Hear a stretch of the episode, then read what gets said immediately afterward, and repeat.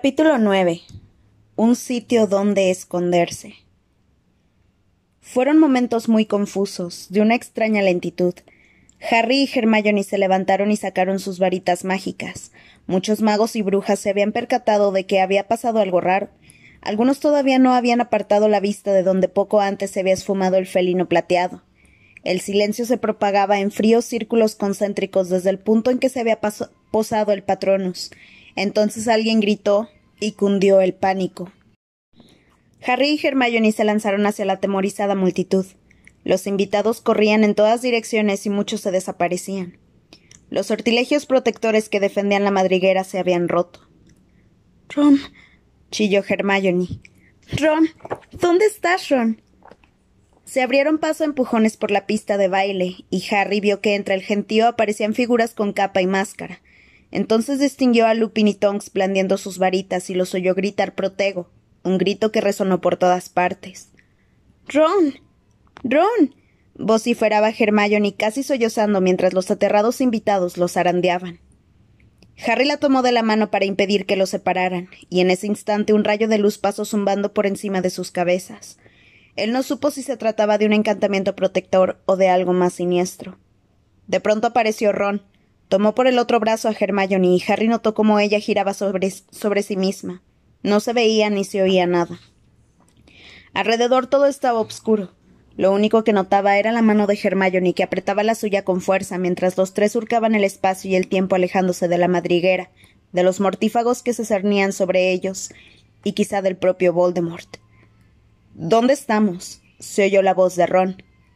Harry abrió los ojos. Por un instante creyó que no habían salido de la carpa porque seguían rodeados de gente. Estamos en Tottenham Court Road, resolló Hermione. Sigan caminando. Hemos de encontrar un sitio donde puedan cambiarse. De modo que bajo un cielo estrellado echaron a andar y a ratos corriendo por una calle ancha y obscura repleta de trasnochadores. Las tiendas en ambas aceras estaban cerradas. Un autobús de dos pisos pasó rugiendo y un grupo de gente que salía de un puff miró a los tres jóvenes con extrañeza, porque Harry y Ron todavía llevaban las túnicas de gala. No tenemos nada que ponernos, Hermione, dijo Ron cuando una chica se echó a reír al fijarse en su atuendo. Qué descuido no haber traído la capa invisible, se lamentó Harry. El año pasado la llevaba siempre conmigo y. Tranquilo, tengo tu capa. Y también he traído ropa para los dos, dijo Hermione. Procuren disimular hasta que. Sí, ahí mismo. Los guió por una calle secundaria hasta un oscuro callejón.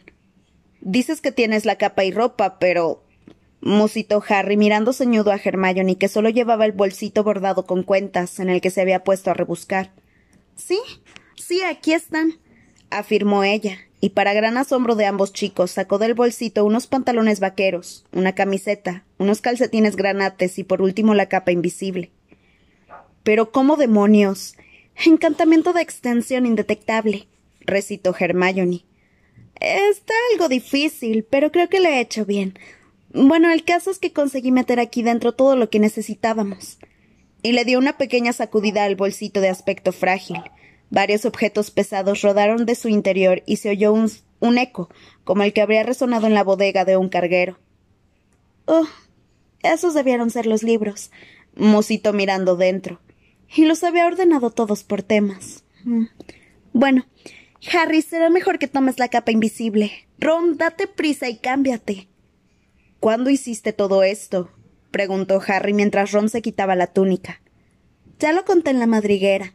Hacía días que tenía preparado lo imprescindible por si había que salir huyendo. Esta mañana, después de que te cambiaras, tomé tu mochila, Harry, y la metí aquí. Tenía un presentimiento. Eres increíble, de verdad. Se admiró Ron. Dobló su túnica y se la dio.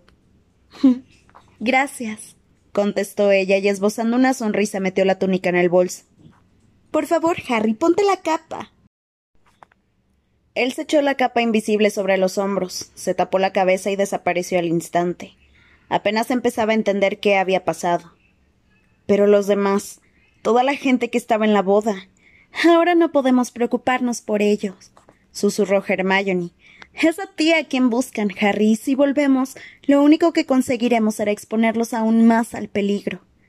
Tiene razón, coincidió Ron, sabiendo que su amigo intentaría discutir aunque no le veía la cara.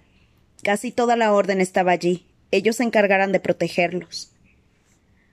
Harry asintió con la cabeza, aunque al reparar en que sus amigos no lo veían, dijo Está bien, de acuerdo. Pero pensó en Ginny, y el miedo le borboteó como un ácido en el estómago. Vamos, debemos ponernos en marcha, instó Hermione. Volvieron por la calle secundaria hasta la principal, donde varios hombres cantaban y zigzagueaban por la acera de enfrente. Oye, solo por curiosidad, ¿por qué hemos venido aquí? preguntó Ron a Hermione. No lo sé. Me vino a la cabeza sin más, pero creí que estaríamos más seguros en el mundo de los muggles, porque aquí no se les ocurrirá buscarnos. Es verdad, admitió Ron mirando alrededor. ¿Pero no te sientes un poco expuesta? ¿A dónde quieres que vayamos, pues? Replicó Hermione, e hizo una mueca de aprensión cuando los tipos que estaban en la otra acera se pusieron a silbarle.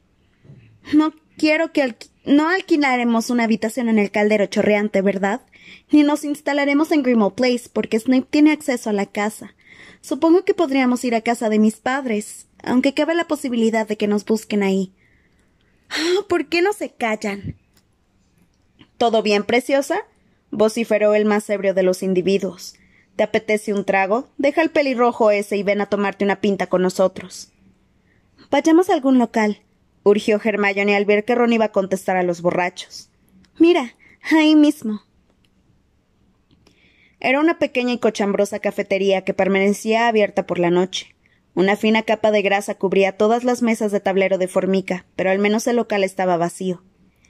Harry se sentó a una mesa y Ron se quedó a su lado, enfrente de Hermione, que se sentía incómoda al estar de espaldas a la entrada, de manera que giraba la cabeza con tanta frecuencia que parecía aquejada de un tic nervioso. A Harry no le hacía ninguna gracia quedarse sentado, pues mientras andaban al menos mantenía la ilusión de tener un objetivo.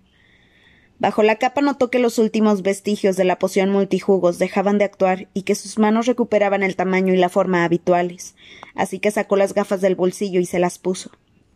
Pasados unos uno o dos minutos, Ron dijo Pues el caldero chorreante no queda muy lejos. Está en Charing, en Charing Cross. No podemos ir ahí, Ron, saltó Hermione. No propongo que nos quedemos allí, solo que vayamos para enterarnos de qué está pasando. Ya sabemos qué está pasando. Voldemort se ha apoderado del ministerio. ¿Qué más necesitas que nos digan? Está bien, olvídalo. Solo era una idea. Volvieron a sumirse en un incómodo silencio. La camarera, que mascaba chicle sin parar, se acercó a la mesa, y Hermione pidió dos capuchinos. Como Harry era invisible, habría resultado extraño pedir tres. Un par de fornidos obreros entraron en la cafetería y se sentaron a la mesa de al lado. Hermione bajó la voz y dijo Propongo que busquemos un sitio tranquilo donde desaparecernos y nos vayamos al campo. Entonces podremos enviarle un mensaje a la orden. Pero, ¿tú sabes hacer eso del patronus que habla? preguntó Ron. He estado practicando y creo que sí, respondió Hermione. Bueno, mientras eso no les cause problemas. Aunque quizá ya los hayan detenido. Ostras, esto es asqueroso. masculló Ron tras beber un sorbo de aquel café espumoso y grisáceo. La camarera que lo oyó le lanzó una mirada de reprobación y fue a atender la otra mesa, pero el obrero más corpulento, rubio y musculoso, le hizo un ademán para que se marchara. La camarera se quedó mirándolo fijamente, ofendida. ¿Por qué no nos vamos? No quiero beberme esta porquería, dijo Ron. ¿Tienes dinero mogul para pagar, Hermione? Sí, tomé todos mis ahorros antes de ir a la madriguera. Supongo que las monedas estarán en el fondo. Y metió una mano en su bolsito de cuentas. Entonces, los dos obreros hicieron el mismo movimiento a la vez, y Harry los imitó sin darse cuenta. Un instante después los tres enarbolaban sus varitas mágicas. Ron, que tardó unos segundos en comprender qué estaba ocurriendo, se lanzó por encima de la mesa, y de un empujón tumbó a Hermione con el banco donde se sentaba. La potencia de los hechizos de los mortífagos destrozó la pared alicatada en el mismo punto en que un momento antes se hallaba la cabeza de Ron, y Harry, todavía invisible, chilló. Desmayos. Un gran chorro de luz roja golpeó en la cara al mortífago rubio que se desplomó inconsciente. Su compañero, sin saber quién lanzaba el hechizo, disparó contra Ron. Unas relucientes cuerdas negras salieron de la punta de su varita y maniataron al chico de pies a cabeza. La camarera gritó y echó a correr hacia la puerta. Entonces Harry le lanzó el mismo hechizo aturdidor a aquel mortífago de cara deforme, pero no apuntó bien y el hechizo rebotó en la ventana, dándole a la camarera que cayó al suelo delante de la puerta. Expulso. Bramó el mortífago, y la mesa que había detrás de Harry saltó por los aires. La onda expansiva lanzó al chico contra la pared y notó cómo la varita se le iba de la mano al mismo tiempo que se le resbalaba la capa. Petrificus totalus. gritó Hermione, escondida en un rincón, y el mortífago cayó hacia adelante como una estatua derribada, dando un fuerte golpe sobre el revoltijo de porcelana rota, madera y café. La muchacha salió arrastrándose de debajo del banco, sacudiéndose trocitos de un cenicero de cristal del pelo y temblando de pies a cabeza. Di. Balbuceó apuntando con la varita a Ron, que aulló de dolor cuando ella le provocó un corte en la rodilla. Perdona, Ron, es que me tiembla la mano. Difindo. Las cuerdas una vez cortadas se desprendieron. Ron se levantó y agitó los brazos para recobrar la sensibilidad. Harry recogió su varita y se abrió paso entre aquel estropicio hasta donde yacía el mortífago rubio y corpulento tendido sobre el banco. Debía haberlo reconocido. Estaba en el castillo la noche en que murió Dumbledore comentó, y acto seguido le dio la vuelta al otro con el pie. El mortífago miró con nerviosismo a los tres. Este es Dolohoff, dijo Ron. Vi su fotografía en unos antiguos carteles de busca y captura que difundió el ministerio. Creo que el otro es Thorfinn Roll. ¿Qué más da cómo se llamen? chilló Hermione. Lo que importa es cómo nos han encontrado y qué vamos a hacer ahora. Curiosamente, el pánico de la chica le despejó la cabeza a Harry. Echa el cerrojo de la puerta, ordenó. Y tú, Ron, apaga las luces. Sin dejar de pensar a toda prisa, Harry miró al paralizado Dolohoff mientras Hermione cerraba la puerta y Ron utilizaba el desiluminador para dejar la cafetería obscura. En la calle oyó a los hombres que poco, que poco antes se habían metido con Hermione, ahora molestando a otra chica. ¿Qué hacemos con ellos? le susurró Ron en la obscuridad y bajando más la voz agregó ¿Matarlos? Ellos nos matarían si pudieran. Casi lo consiguen. Estremeciéndose, Hermione dio un paso atrás, y Harry negó con la cabeza. Les borraremos la memoria, decidió. Eso es lo mejor, así nos perderán el rastro. Si los matamos, quedará claro que hemos estado aquí. Tú mandas, aceptó Ron con alivio. Pero yo nunca he hecho un encantamiento desmemorizante. Yo tampoco, terció Hermione pero sé la teoría. Inspiró hondo para tranquilizarse, apuntó a la frente de Dolohoff con la varita y dijo Oblíviate. En el acto, Dolohoff se quedó como atontado sin poder enfocar la mirada. Fantástico, exclamó Harry y palmeó en la espalda a su amiga. Ocúpate del otro y de la camarera mientras Ron y yo arreglamos un poco todo esto. ¿Arreglar, dices? se extrañó Ron mirando alrededor la cafetería había quedado parcialmente destrozada. ¿Por qué? ¿No crees que si al despertar se encuentran en un local donde parece haber caído una bomba se preguntarán qué ha pasado? Ah, sí, claro. Tuvo dificultades para sacar la varita mágica del bolsillo. No me extraña que me cueste tanto, Hermione. Metiste mis pantalones vaqueros viejos en el bolso. Me aprietan mucho. Vaya. lo siento, Ron se disculpó ella, y mientras arrastraba a la camarera lejos de las ventanas, Harry la oyó murmurar una sugerencia de dónde podía meterse Ron la varita. Una vez que la cafetería hubo recuperado su aspecto habitual, los tres amigos pusieron a los mortífagos en la mesa donde se habían sentado al entrar uno frente al otro. ¿Cómo nos habrán encontrado? preguntó Hermione contemplando a los dos individuos inconscientes. ¿Quién les dijo que estábamos aquí? Y mirando a Harry añadió ¿No será que todavía llevas el detector, verdad? No, no puede ser, intervino Ron. El detector se desactiva cuando cumples diecisiete años. Lo prescribe, lo prescribe la ley mágica. No se lo pueden poner a un adulto. No que tú sepas, replicó Hermione. ¿Y si los mortífagos han encontrado la manera de ponérselo a alguien aunque sea mayor de edad? Pero Harry no se ha acercado a ningún mortífago en las últimas veinticuatro horas. ¿Quién podría haberle reactivado el detector? Hermione no contestó. Harry se sentía contaminado, mancillado. Y si en efecto los mortífagos los habían encontrado mediante esa argucia. Si yo no puedo emplear la magia y ustedes tampoco si están cerca de mí, sin que delatemos nuestra posición al menos. Musitó. No vamos a separarnos, le espetó Hermione. Necesitamos un sitio seguro donde escondernos, dijo Ron. Déjanos pensar. Grimble Place, propuso Harry. Los otros dos lo miraron boquiabiertos. No seas tonto, Harry. Snape puede entrar allí. El padre de Ron dijo que han hecho embrujos contra Snape, y aunque haya logrado burlarlos, insistió, vista la vehemencia con que Hermione había rechazado su propuesta. ¿Qué importa? Juro que me encantaría encontrármelo. Pero. ¿De qué otro sitio disponemos, Hermione? Es nuestra mejor alternativa. Snape solo es un mortífago, pero si todavía llevo el detector, montones de esos indeseables nos perseguirán allá donde vayamos. Hermione no pudo rebatir tales argumentos, aunque le habría gustado hacerlo. Mientras ella descorría el cerrojo de la puerta de la cafetería, Ron accionó el desiluminador para volver a iluminar el local. Entonces Harry contó hasta tres y anularon los hechizos que les habían hecho sus víctimas, y antes de que la camarera o los mortífagos se recuperaran de su sopor, los tres jóvenes se sumieron de nuevo en una opresiva obscuridad. Pasados unos segundos los pulmones de Harry se expandieron por fin. El chico abrió los ojos y vio que se hallaban de pie en medio de una placita bastante fea que le resultaba familiar. Rodeados de casas altas y descuidadas, distinguieron el número doce, porque Dumbledore, el guardián de los secretos, les había revelado su existencia. Corrieron hacia allí comprobando cada poco que nadie los perseguía ni observaba. Subieron a toda prisa los escalones de piedra y Harry golpeó la puerta una sola vez con la varita. Enseguida oyeron una serie de sonidos metálicos y el ruido de una cadena. Entonces la puerta se abrió de par en par con un chirrido, y los tres amigos traspusieron el umbral. Cuando Harry cerró la puerta tras ellos, las anticuadas lámparas de gas se iluminaron, arrojando una luz parpadeante en todo el largo vestíbulo.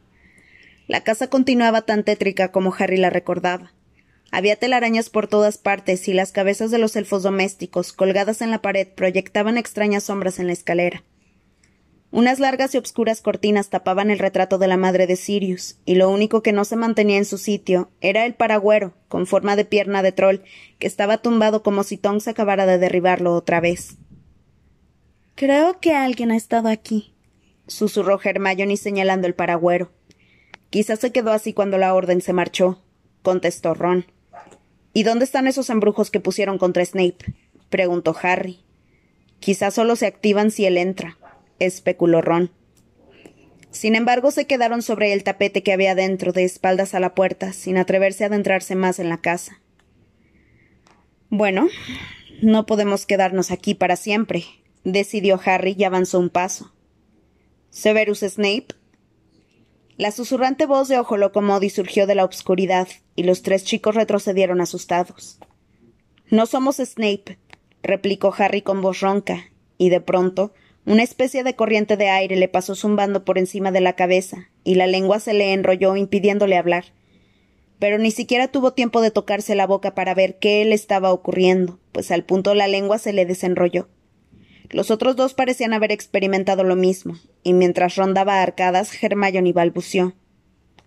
Eso. eso ha debido de ser la maldición lengua atada que Ojo Loco puso contra Snape.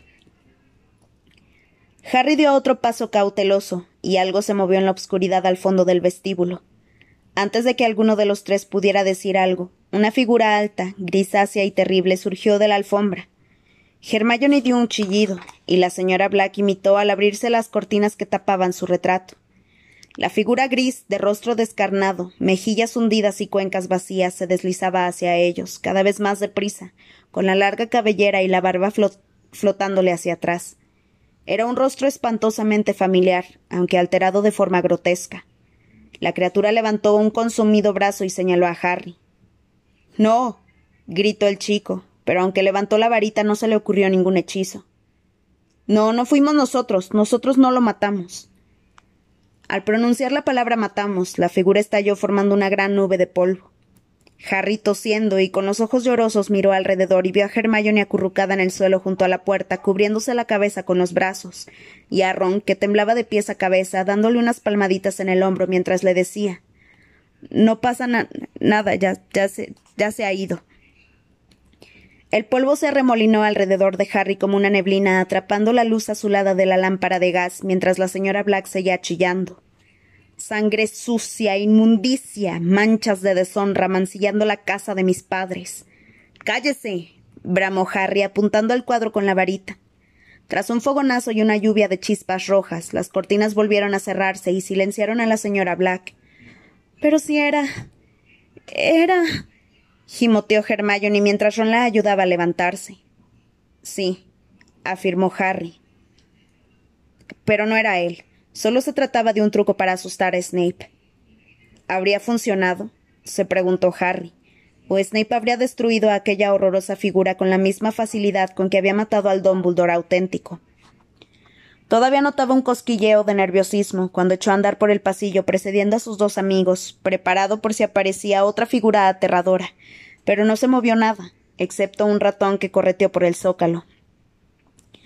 Antes de continuar, creo que tendríamos que asegurarnos de que no hay nada más, susurró Hermione, de modo que levantó su varita y dijo Homenum rebelio. No pasó nada. Bueno, ten en cuenta que acabas de llevarte un susto de muerte, observó Ron amable. ¿Qué se supone que tenía que demostrar ese hechizo? Ha hecho precisamente lo que yo pretendía, refunfuñó Hermione. Es un hechizo para revelar la presencia de humanos, y aquí solo estamos nosotros. Nosotros y el apolillado ese, soltó Ron y le echó un vistazo a la parte de la alfombra de donde había salido aquella figura con apariencia de cadáver. Subamos, sugirió Hermione mirando con aprensión la alfombra, y empezó a subir la rechinante escalera que llevaba al salón del primer piso. La joven sacudió su varita para encender las viejas lámparas de gas, y luego, temblando ligeramente a causa del frío que hacía en la estancia, se sentó en el borde del sofá y se abrazó al cuerpo, el cuerpo. Ron fue hasta la ventana y apartó un poco la pesada cortina de terciopelo. Aquí fuera no se ve nadie, informó. Y supongo que si Harry todavía llevara el detector nos habrían seguido hasta aquí. Ya sé que no pueden entrar en la casa, pero. ¿Qué sucede, Harry? Este acababa de proferir un grito de dolor al sentir una nueva punzada en la cicatriz, así como un fugaz destello que le cruzó la cabeza, semejante a la brillante luz de un faro iluminando el agua. Percibió una gran sombra y notó que una ira ajena palpitaba en su interior, violenta y breve como una descarga eléctrica. ¿Qué era? preguntó Ron acercándosele. ¿Lo has visto en mi casa? No, solo he sentido su cólera. Está furioso. Pero podría estar en la madriguera, insistió Ron preocupado. ¿Y qué más? ¿No has visto nada? ¿Has visto si atacaba a alguien? No, no, solo he notado la rabia que siente. No sabría decir. Harry estaba fastidiado y confuso, y Hermione no le ayudó mucho cuando dijo en voz de susto. ¿Otra vez la cicatriz? ¿Pero qué está pasando? Creía que esa conexión se había cerrado. Se cerró algún tiempo, masculló Harry.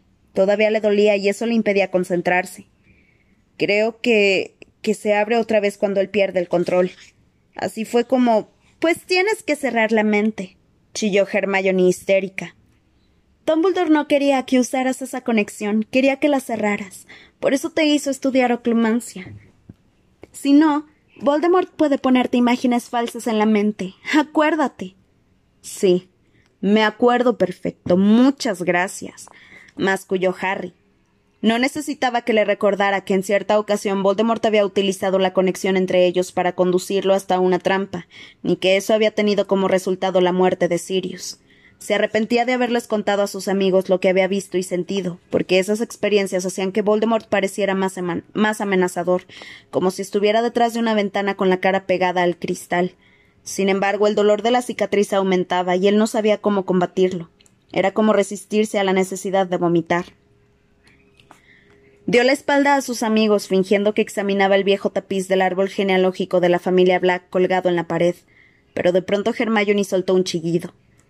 Harry sacó rápidamente su varita mágica, y al volverse vio un patronus plateado que entraba volando por la ventana del salón y se posaba en el suelo delante de ellos, donde, donde se solidificó y adoptó la forma de la comadreja que hablaba con la voz del padre de Ron. Familia a salvo. No contesten. Nos vigilan. Acto seguido el patrono se disolvió por completo. Ron emitió un sonido entre gimoteo y gruñido y se dejó caer en el sofá. Hermione se sentó a su lado y le tomó un brazo. Tranquilo, Ron, todos están bien, susurró, y él la abrazó casi riendo de alivio. Harry, quiso disculparse Ron por encima del hombre de Hermione. Yo. tranquilo, no te preocupes, repuso Harry mareado por el dolor de la frente. Se trata de tu familia, es lógico que estés inquieto por ellos. A mí me pasaría lo mismo. Pero entonces se acordó de Ginny y rectificó. A mí me pasa lo mismo. El dolor que le producía la cicatriz estaba alcanzando una intensidad insoportable. Le ardía la frente como le había ocurrido en el jardín de la madriguera. Oyó débilmente que Hermione decía No quiero estar sola. ¿Podemos tomar los sacos de dormir que he traído y pasar la noche aquí? Ron le dijo que sí. Harry ya no aguantaba el dolor, tenía que rendirse. Voy al baño, musitó, y salió del salón tan deprisa como pudo, aunque sin correr. Casi no llegó a tiempo. Una vez dentro, echó el pestillo con manos temblorosas, se sujetó la palpitante cabeza y cayó al suelo. Entonces, en un estallido de agonía, sintió como aquella cólera que no era suya se apoderaba de su alma, y vio una habitación alargada, iluminada solo por el fuego de una chimenea, al mortífago rubio y corpulento chillando y retorciéndose en el suelo, y a un individuo más delgado de pie ante él y apuntándolo con la varita, y se oyó a sí mismo decir con voz aguda, fría y despiadada Más, Roll, o prefieres que lo dejemos y que te entregue a Nagini para que te devore. Lord Voldemort no está seguro de poder perdonarte esta vez. Me has llamado solo para esto, para decirme que Harry Potter ha vuelto a escapar. Draco, demuéstrale a Roll lo contrariados que estamos. Hazlo o descargaré mi ira sobre ti. Un tronco rodó en la chimenea. Las llamas se reavivaron y su luz iluminó un rostro aterrorizado, pálido y anguloso. Harry abrió los ojos y boqueó agitadamente, como si hubiera buceado desde gran profundidad para alcanzar la superficie. Estaba tumbado en el frío suelo de mármol negro, con los brazos y las piernas extendidos, la nariz a solo unos centímetros de una de las serpientes de plata que sostenían la enorme bañera. Se incorporó. El consumido y desencajado rostro de Malfoy le había quedado grabado en la retina. Le asqueó lo que acababa de ver, así como comprobar el modo en que Voldemort utilizaba a Draco. Dio un respingo al oír unos golpes en la puerta y la voz de Hermione. ¿Buscas tu cepillo de dientes, Harry? Yo lo tengo. Sí, gracias, contestó procurando aparentar normalidad, y se levantó para abrir la puerta.